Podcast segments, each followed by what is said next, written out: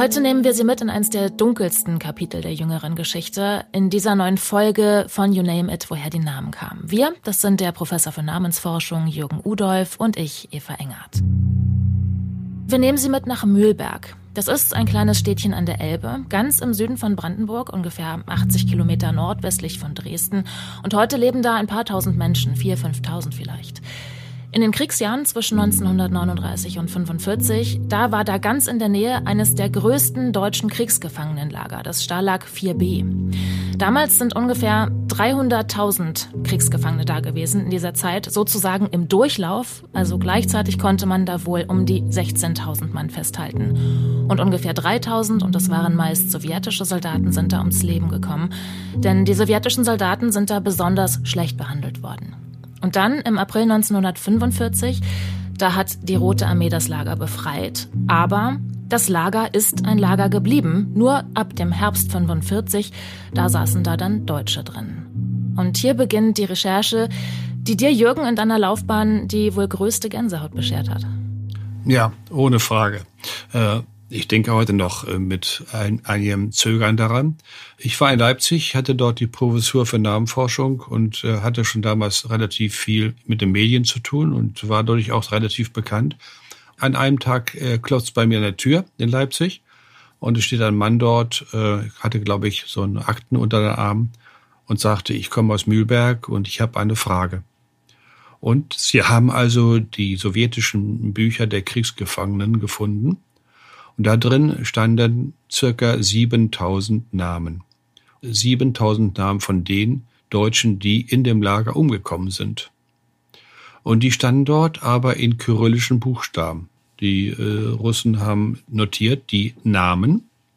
Und äh, jetzt war die Aufgabe oder der Versuch, derjenigen, die jetzt das Lager wieder zur Erinnerung bringen wollten, diese Namen, die ursprünglich deutschen Namen, wieder zu erstellen, sozusagen aus der kyrillischen Schrift.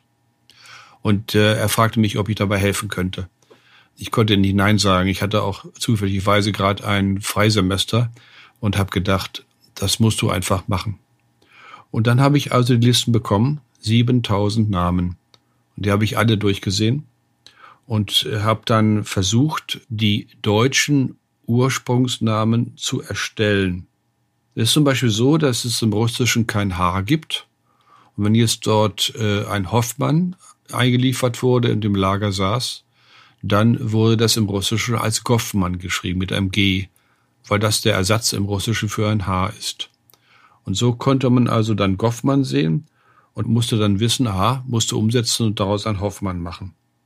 Und so wurde dann aus einem Axmann mit CH wurde ein Axband X und ein Diebener wurde dann zu Dübener und ein Gaffschild wurde zu Hausschild. Das habe ich also gemacht und äh, es lief mir kalt den Rücken runter und dann passiert noch etwas Dramatisches. Ich lese die Liste und finde den Namen Keindorf. Und ich dachte, den Namen kennst du. Na klar, aus Göttingen. Und zwar seit Jahrzehnten kannte ich Frau Keindorf, die dort vor allen Dingen mit der Plesse, mit der Burg zu tun hat, nördlich von Göttingen. Und ich kannte sie. Und ich schrieb ihr, äh, lieber Frau Keindorf, ich habe jetzt den Namen Keindorf hier in den Listen von Mühlberg gesehen. Kennen Sie den?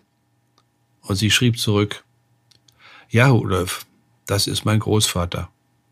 Er war Bürgermeister in einem kleinen Ort in der Altmark. Wir wussten nicht, was mit ihm passiert ist. Und durch meinen Einblick in die Listen und durch meine Mitteilung wusste die Familie dann, was mit ihm passiert ist, nämlich umgekommen im Mühlberg. Und Jahre später habe ich dann Mühlberg besucht, die Gedenkstätte. Und äh, auf zwei langen Platten stehen dort dann sämtliche Namen, die ermittelt werden konnten aus dem Lager, die Toten des Lagers. Und wir trafen zufällig ein Ehepaar, was dort einen Verwandten, ich weiß nicht mehr genau, wer das war, Bruder oder etwas in der Richtung, der auch dort umgekommen war. Und sie erzählten mir folgende Geschichte. Sie sagten, dessen Name ist verwechselt worden.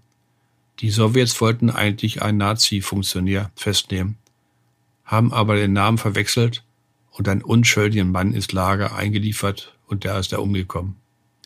Es sind Geschichten, äh, da wird es einem schon ganz schön schwer ums Herz.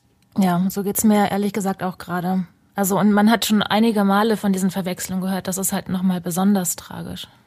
Ja, ich habe, wir haben es, also, Sie haben es uns also erzählt.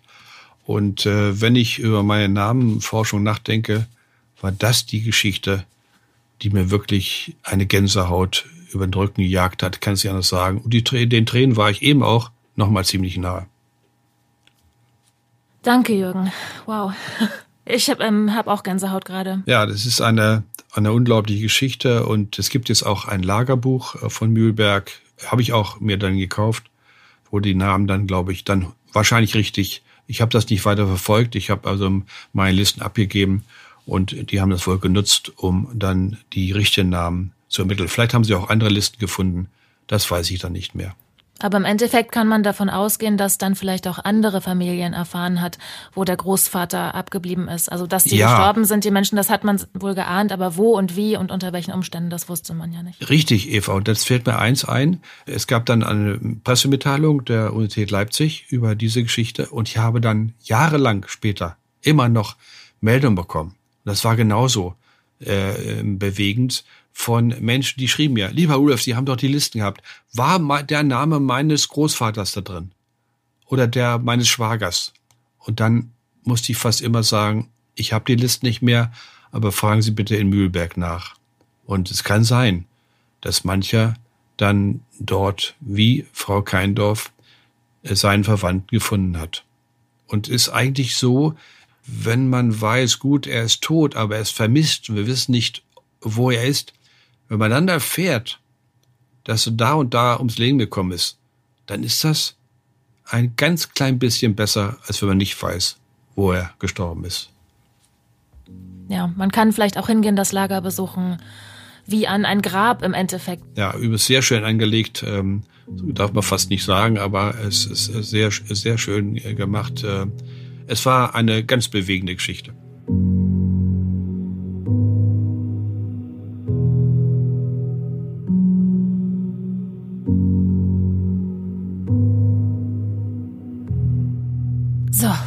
Einmal durchatmen, das war ja jetzt doch ein bisschen schwere Kost, aber die Namensforschung, du bringt uns eben auch oft tief in die Geschichte hinein und da sind nicht immer nur erfreuliche Dinge passiert. Jetzt äh, wird es wieder ein bisschen leichter, ein bisschen luftiger. Wir haben ja noch offen Teile der vierten Namensgruppe. Ja. Wir waren ja in der Gruppe angekommen, wo es darum ging, um Eigenschaften im weitesten Sinne und da war noch was übrig. Ja, äh, um Eigenschaften. Wir nennen das äh, Übernamen, ähm, aber nicht nur Eigenschaften, sondern zum Beispiel auch die Funktion, die jemand gehabt hat. Wenn du äh, zum Beispiel Marschall heißt, dann hat das etwas damit zu tun, welchen Beruf du ausgeübt hast. Und da gibt es zwei Namen, wo jeder glaubt, der wäre ganz toll, der Name. Das sind die Namen Kaiser und König. Bei Kaiser und König, da denke ich gleich an des Kaisers neue Kleider und ich denke an diese roten Mäntel und den mit dem weißen Pflaumen mhm. und den schwarzen Punkten, an große Kronen, an ein Zepter, an äh, große Säle, an Pomp und Prunk. Richtig. Und alles falsch. Hm? Denn na klar, na klar. Gemeint von mir, ich weiß, ich habe dich auflaufen lassen, aber natürlich denkt man bei Kaiser und König in diese Richtung. Äh, die beiden Namen gibt es jeweils circa 30.000 Mal in Deutschland und da wird man ja schon stutzig. Moment mal, waren das alle Kaiser und Könige wohl kaum, ne? Ein bisschen viel, ne? Äh, hatten die vielleicht was damit zu tun? Ja, das geht. Aber die richtige Erklärung, die wahrscheinliche richtige Erklärung ist ganz anders. Es war ein arroganter Pinsel. Ah, ein Möchtegern. Ja, und zwar so. Er hat sich benommen wie ein Kaiser oder König. Eure Hoheit. Äh, er hat sich benommen wie. Und dann haben die anderen gesagt, ach, guck mal, der Kaiser kommt. ja, wer kennt so jemanden nicht? die Geschichte steckt dahinter und wer jetzt Kaiser und König heißt, wird sich jetzt vielleicht ärgern, aber ich kann es nicht ändern. Okay, äh, also das eine Gruppe der übernahm weiter, eine wunderschöne Gruppe. Warum heißt jemand Adler, Falke, Schellhase, Hecht, Krebs, Geier, Mücke, und so weiter. Tierbezeichnung, ne? Als Namen. Vielleicht, weil man die Eigenschaften des Tiers auf den Menschen? Genau. Listig wie ein Fuchs. Richtig. Ne? Richtig. Äh, Fuchs ist entweder schlau oder hat rote Haare. Das ist so äh, manchmal. Der Falke, da war der Vorfahre Falkner. Du kennst noch diese mhm. Äh, Geschichte, wo er mit Falken, ist glaube ich bei uns verboten in Deutschland, aber früher war das ein beliebter Sport für äh, die Herrschenden, ne? Äh, Falkenjagd, ne? Da hat man Kleintiere gejagt mit den Falken. Äh, dann heißt er so, oder warum heißt einer Mücke? Hatte ich jetzt vor kurzem wieder. Titel von dem Film mit Bud Spencer, glaube ich. Sie nannten ihn Mücke. Hm? Mhm. Ich würde sagen, leicht, schmal, schmächtig. Hm? Ja, war natürlich ironisch gemeint, der, der Titel da. Oder vielleicht auch unfassbar nervtötend. Einfach nie zu sehen, aber immer, immer zu hören. Ja, kann man durchaus annehmen. Völlig richtig. Gut, dann kommen wir zu den Pflanzen. Also wenn einer äh, Hopf heißt, ähm, Hoppe, Niederdeutsch, oder Knoblauch, ne, oder Pfeffer, oder Pilz, oder wie die Königin Silvia von Schweden. Sommerlatt. Hm? Sommerlatt, nee, das sagt Sommerlatt. Ist das eine Pflanze? Ja, es ist Sommerlatt, ist ein Schößling, Latte bezogen auf einen Schößling, also auf einen kleinen Zweig an einem Baum. Und zwar einer, der im Sommer wächst und zwar sehr schnell wächst. Wir würden im Deutschen heute sagen, er hat einen Schuss gemacht von einem jungen Menschen. Und hier ist es also in einem Sommer gewachsenen Schößling das kann dann zu einem aufgeschossenen Menschen äh, passen, aber auch zu einem Unreifen, ja. der etwas zu schnell groß geworden ist und glaubt, er sei schon erwachsen. Grün hinter hm? den Ohren. Ja, perfekt. Ist genau das, was wir brauchen. Gut, also weiter. Warum heißt einer Krautwurst, Obst, dünne Bier, Sauerbier, Senf oder Weißbrot? Ernsthaft, hm? es gibt Leute, die Krautwurst heißen? Ja, natürlich. Und ich wusste nicht, was das ist. Weißt, weißt du, was Krautwurst ist? Na, ich hätte, ich mein erster Gedanke ist jetzt diese Wurst, die man in den Grünkohl legt oder sowas. Ah, nee, ist es nicht, sondern äh, wenn man nicht genug Fleisch hatte früher, hat man ein bisschen Kraut hinzugemischt in so. die Füllung der Wurst, okay? Ja, und warum heißen die so? Ja, aus zwei Gründen. Entweder essen sie es gerne oder sie haben es hergestellt, ne? Oder sie haben die Wurst unlauter, also unehrenhaft gestreckt. Oh ja, äh, das, das kann durchaus sein, ja, dass die anderen gemerkt haben, ähm, äh, von wegen echte Wurst, ne? Da ist, ist nicht drin, was also draufsteht, ja. Ja, ganz genau, ganz genau. Weiter, äh, nach der Kleidung. Äh, blauer Rock, Leinhose, Hornschuh, dann trägt er das. Oder Hornschuh kann er auch herstellen. Noch eine Gruppe äh, mit Rohstoff oder Arbeitsmaterialien. Blei heißt jemand. Demant, das ist Niederdeutsch für Diamant. Oh, schön. Ja, Glas, Kupfer, Leder, dann haben die etwas gemacht mit diesen Arbeitsmaterialien. Ne? Und dann habe ich noch zwei, drei Gruppen. Da habe ich einmal noch die Arbeitsgeräte oder Werkzeuge. Da habe ich zum Beispiel hier Eckstein oder Hammer, Knieriemen, das ist der Knieriemen den man früher getragen hat bei so Art Knickerbockern, glaube ich, ne? Dann so eine Art Hosenhalter oder was war ja, das? Ja, genau, muss man die herstellen, ne? Krummholz oder Runge, Runge, das sind ähm, Teile des Wagens, äh, Wagenbauer, der speziell Stell ein Krummholz vorherstellen vor. Das ist nicht einfach. Ich glaube, du weißt das. Das muss so ins Wasser gelegt werden und dann gebogen werden, ganz langsam, damit es nicht bricht und so weiter. Ne? Fachleute, die das gemacht haben. Sehr schön. Und dann Wollkämmer, der, der also die Wolle gekämmt hat, durchgekämmt hat und so weiter. Waffen und Rüstung haben wir, Münzen, Maße und Gewichte. Also wenn einer 100 Mark hieß oder heißt, dann war er reich. Keine Frage. Ein Habe nicht, der hat natürlich nichts gehabt. Was haben wir noch? Äh, zwei Teile. Religion und Mythologie, Aberglaube, also Teufel heißt jemand. Plattdeutsch Düvel, hast du vielleicht schon mal gehört. Mhm. Niederdeutsch. Äh, Riese oder Riese, Riese ist Plattdeutsch, Riese Hochdeutsch, der ist groß. Äh, Rosenkranz, das kann zu tun haben mit der Religion, dass er entweder äh, Rosenkränze hergestellt hat, das ist nicht so einfach, ne? Diese runden kleinen Holzkugeln, da musst du schon gut drechseln können, stelle ich mir vor. Ich kann das natürlich nicht. Rosenkranz oder ja, doch, ich denke, es ist vor allen Dingen Herstellung. Und letzte Gruppe, Zeitbestimmung. Warum heißt einer Abend Sonntag, Freitag, Sommer, Herbst, Winter und so weiter. Ah, da an dieser Stelle muss ich einmal einhaken. Da haben wir tatsächlich eine Anfrage bekommen und zwar von einem Herrn Sonnabend, Michael Sonnabend meine ich. Warte mal hier. Der verschreibt nämlich, Hallo, mein bisheriger Stand ist, dass das aus den Zeiten des Dreißigjährigen Krieges kommt. Äh, meist sehr häufig, Eva, geboren an dem Tag. Das macht Sinn. Du kennst Robinson Crusoe? Mhm. Er rettet doch einen Mann vor dem Verbrennen und Verspeisen, ne? Und er nennt ihn Freitag, genau. Weil er an einem Freitag ihn gerettet hat. Kannte seinen Namen nicht. Ich glaube, die konnte sie auch nicht verständigen von der Sprache her erst.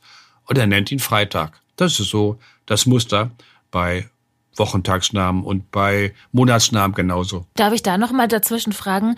Ähm, wir haben Sonnabend und wir haben Samstag. Warum Ja. eigentlich? Ich glaube, im Norden ist Sonnabend angeblich verbreiteter, aber weshalb? Ja, äh, ich habe gerade meine äh, kleine Enkelin gefragt, die äh, lebt in Gotha in Thüringen. Und wir kamen drauf, sagt man Sonnabend oder Samstag?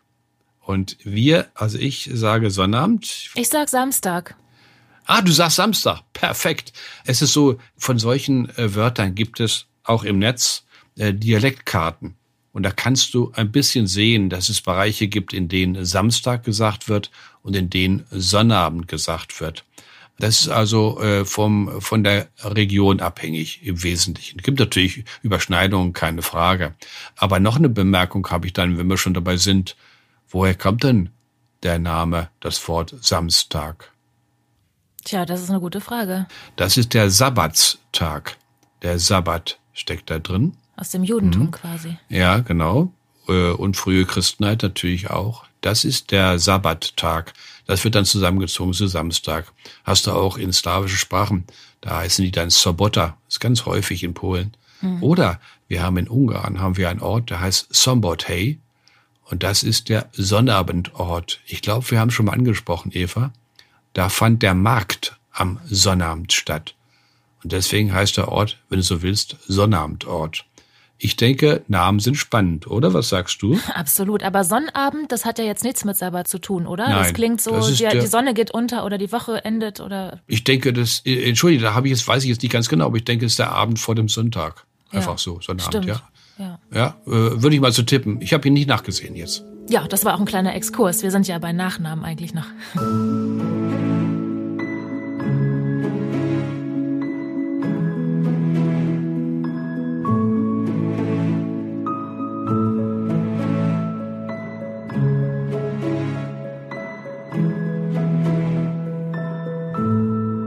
Neues Jahr, neues Glück. Wie ist es bei dir, Jürgen? Hast du Neujahrsvorsätze? Ja, ab und zu sollten wir hier haben. Ich habe von meiner jüngsten Tochter hier einen Blog bekommen äh, für 365 Tage. Für jeden Tag äh, steht ein Hinweis drauf hier. Ich lese mal vor, was heute steht. Ja, gerne. Äh, Muskeln verbrennen Fett. Krafttraining lohnt sich aus doppelter Hinsicht. Du hast dadurch nicht nur einen stärkenden unserer Körper, sondern äh, auch automatisch Kalorienverbrenner. Und solche Tipps äh, schreibe ich dann ab, ne? kann die, Nu- die Rückseite als Notiz verwenden und äh, werde versuchen, das umzusetzen. Also sind heute schon Kniebeugen passiert? Äh, nein, ich muss gestehen, noch nicht. Äh, das erinnert mich daran, dass ich noch was nachzuholen habe. Gut. Der Januar ist ja, wenn man so rumfragt, jetzt nicht der allerbeliebteste Monat. Ne? Es ist lange dunkel, es ist kalt, Weihnachten ist vorbei, das Heimelige. Der Frühling ist noch lange hin und im Laufe des Monats, da brechen ja die meisten Menschen ihre Neujahrsvorsätze auch schon wieder. Und so heißen will auch keiner. Ne? Wir haben Karl May, Reinhard May, aber Heinrich Januar ist mir zumindest Richtig. noch keiner begegnet. Wie kommt das? Ja, das äh, will ich gleich erklären. Ich sage vorher noch ganz kurz. Äh, ich bin schon sehr froh, denn äh, seit heute habe ich bemerkt, geht die Sonne jedenfalls nach dem, was man interliest, eine Minute eher auf als äh, gestern. Ja, jeden Tag ein bisschen jetzt seit dem 21. Ja, natürlich. Äh, und ich gucke da immer, nein, nicht immer, aber manchmal gucke ich hin und sage, freue mich. Ähm, freue mich also jeden Tag, ne? Und, äh, und so weiter. Gut. Ja, warum hat der Januar kaum Familiennamen? Ich habe gefunden, ich arbeite mit einer Telefon-CD, ne? Januar zweimal. Das bestimmt irgendwie andere Geschichten, aber kein Familienname. Februar, Eva. Nullmal. Nichts. Noch unbeliebter, ja. Noch unbeliebter. März. 2900 Mal. Na, wir haben ja auch einen Friedrich Merz mit E. Ja, Frage, haben die etwas mit dem Monat zu tun? So viele? Nee, sondern da steckt der Martin drin. Martinus. Ach so. Ne? Davon gibt es Kurzformen. Das heißt, die März heißen, auch der Friedrich, äh, haben mit dem Monat März sehr wahrscheinlich nichts zu tun, sondern mal wieder mit einem Heiligennamen, der des Christentums zu uns gekommen ist. Weiter. April hat acht Einträge, ist auch nicht toll, ne? Aber der Mai, der schlägt da wieder zu. Warum der Mai? Oh ja, im Mai ist eine Menge los. Das ist ein Monat, man sagt der Power-Monat schlechthin, ne? Na, es gibt ja, der wurde ja sogar besungen, ne? Komm lieber Mai und mache. Ja, richtig, mit allen drum und dran. Du musst dir vorstellen, Eva, früher, wenn ich jetzt mal von den germanischen Völkern äh, ausgehe, die hier in einer Region wohnen, die äh, nicht gerade besonders warm ist. In Italien und Spanien sieht das ein bisschen anders aus. Bei uns also, wenn dann allmählich die Sonne wirklich rauskommt, wenn äh, die Natur anfängt ähm, äh, zu sprießen und so weiter, das ist ein Wandel des Lebens und der Mai wurde also begrüßt, äh, gesungen und so weiter. Die dunkle Jahreszeit war also beendet. Und im Grimmschen Wörterbuch gibt es 158 Wörter, die mit Mai oder Maien beginnen. Zum Beispiel Maiapfel, Maienlust, Maienwonne, Maiwurz und so weiter und so fort. Und dann haben wir noch die Maiglöckchen und den Maibaum. Den Maibaum, genau, das ist wichtig jetzt. Denn manche, die Mai heißen, Eva, die waren verantwortlich dafür, dass jedes Jahr eben so ein Maibaum aufgestellt wurde. Mhm. Oder die waren verantwortlich für irgendwelche Feierlichkeiten, die man im Mai äh, durchgeführt hat. Der Mai war der Frühlingsmonat schlechthin. Keine Frage. Aber ich muss ein bisschen spielverderberisch uns doch nochmal wieder in den Januar zurück, zurückbeordern. Ja. Da sind wir ja nun einfach noch. Und Januar heißt nun einfach keiner, weil da nicht viel los ist. Da gibt's auch keine Heiligen. Oder wie, wie kriegen wir das zusammen? Äh, ich versuche das mal so zu sagen. Ähm, ähm, der Januar gilt, ist ein Monat, der bei unseren ähm, Altvorderen nicht gerade besonders beliebt war. Es war mit der kälteste Monat und jemand da noch zu benennen, das war nicht besonders opportun. Naja, aber hier Klumpfuß haben sie die Leute ja auch genannt und ähm, äh, ja, und, da ohne Rücksicht auf Verluste. So. Ich, ich, weiß, ich weiß ja wohl, ja. Äh, fragen wir mal danach, wenn jemand nach einem Monat benannt wurde, ganz allgemein, ähm, äh, was war denn der Grund dafür, das Motiv? Na, ich hätte gedacht, dass man da geboren ist eigentlich. Ja, das ist auch in der Tat so sehr wahrscheinlich. Wir haben zum Beispiel einen Hinweis von einem Ritter aus dem Jahr 1295, das ist eine ganze Weile her. Der hat seine Söhne nach dem Geburtstermin mit dem Beinamen Mai und Herbst belegt. Ne? Hm? Mhm. Im Januar, da gibt es einige Möglichkeiten, dass jemand so heißt, nämlich zum Beispiel ein Zinstermin. Da muss man jetzt dran denken. Es gab früher nicht die Steuern, die wir zahlen müssen. Oh, da fällt mir ein, ich muss meine Steuererklärung noch machen. Das äh, ganz nebenbei. Das war früher anders. Da hatte man meist einen Dienstherrn. Und der Dienstherr hat gesagt, also weißt du was? Im Januar, am 20 bist du eine ganze Woche immer bei mir, jedes Jahr. Und dann hieß er Januar. Oder entsprechend dann nach einem anderen Monat. Wir haben da Hinweis für den Winter. Äh, wir haben auch gelegentlich März, habe ich schon gesprochen. Und wir haben auch andere Zinstermine, die sich im Namen ganz deutlich niederschlagen. Und wunderschöne Namen. Eva, kennst du einen Herrn namens Winterkorn? Ja, äh, aus dem VW-Management. Ja, richtig. Warum heißt denn der Winterkorn? Es geht um die Abgabe. Ne? Er musste dann im Winter Korn liefern. Jeden Winter. Es gibt auch einen Herrn namens Osterkorn. Ja, der musste halt dann Ostern abliefern. Grandios. Ähm, äh, ich weiß, dass du perfekt in äh, Familiennamen deuten bist. Ich wusste das. Hm? Äh, wir haben dann also Familiennamen, die auch etwas, die haben eben erst mit einem Termin zu tun. Wenn jemand Weihnacht heißt oder Ostern oder Mittwoch, auf die Tage kommen wir noch. Und dann, was er zu entrichten hatte. Was, da habe ich zum Beispiel eine Liste, eine Auflistung von. Also er muss das abgeben, ne? Drei Brot, drei Scheffel, fünf Geld, fünf Schilling, fünf Stück, gibt's einen Trainer, äh, Fußballtrainer, sieben Pfennig, sieben Heller, sieben Hühner, sieben Käs, 30 Mark und Halbscheffel. Also einer heißt sieben Käse, weil er sieben Käse abgeben musste, aber drei Ganz Käse genau. hoch ist immer noch ein kleines Kind, das so hoch ist äh, wie drei, drei ja, Leib Käse. Da bin ich jetzt überfragt, ob es drei Käse äh, oder drei Käse hoch, drei Käse hoch bestimmt nicht, ob es drei Käse gibt als Familienname. Weißt du was, mhm. Ich gucke einfach mal nach, das geht ganz, ganz schnell. Ja, ja gerne. Äh, inzwischen kannst du vielleicht eine andere Frage stellen und ich äh, überlege, ob ich drei Käse als Familienname finde. Was meinst du? Na, wir sind ja, äh, wenn wir jetzt im Januar sind, ne, keiner heißt, äh, Januar ist halt nicht so beliebt, aber es gibt ja, ähm, wir sind ja gerade ins neue Jahr gestartet, durchaus Familiennamen wie Neujahr oder Gutjahr. Oh ja, äh, das ist ein, ich habe nachgesehen, drei Käse gibt es nicht als Familienname. Äh, weiter, völlig richtig. Wir haben wunderschöne Namen. Wir haben Neujahr als Familienname, tatsächlich. Übrigens auch in, in niederdeutscher Form, so bei Rügen und in Vorpommern.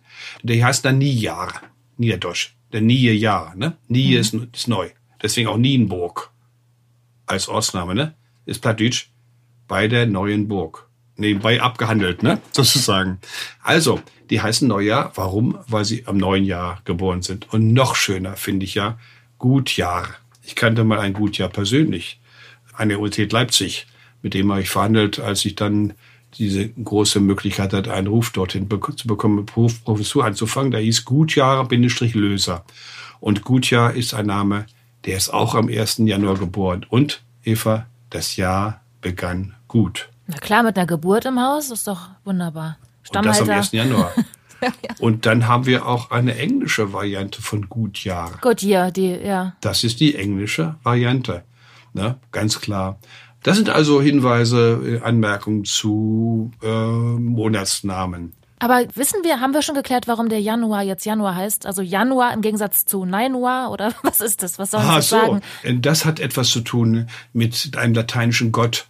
Dieser Gott, an den die Römer glaubten, konnte in zwei Richtungen äh, blicken und sehen. Er konnte nach vorne sehen, zeitlich und auch zurücksehen. Also im, in das neue Jahr hinein und hat aber auch nochmal über die Schulter geblickt oder genau, weiß ich nicht, in die genau. andere Richtung. Es hat mit einem lateinischen Gott zu tun. Februar auch mit einem lateinischen. Da, äh, da wurden, glaube ich, Reinionsfeiern abgehalten, wenn ich es richtig in Erinnerung habe.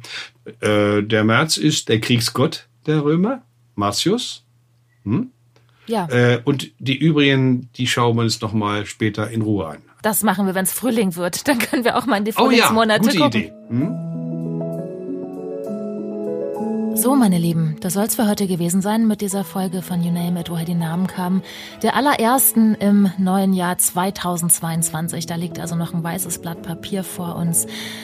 Machen wir was draus und wenn ihr wollt, dann hören wir uns wieder am kommenden Freitag. Bis dahin.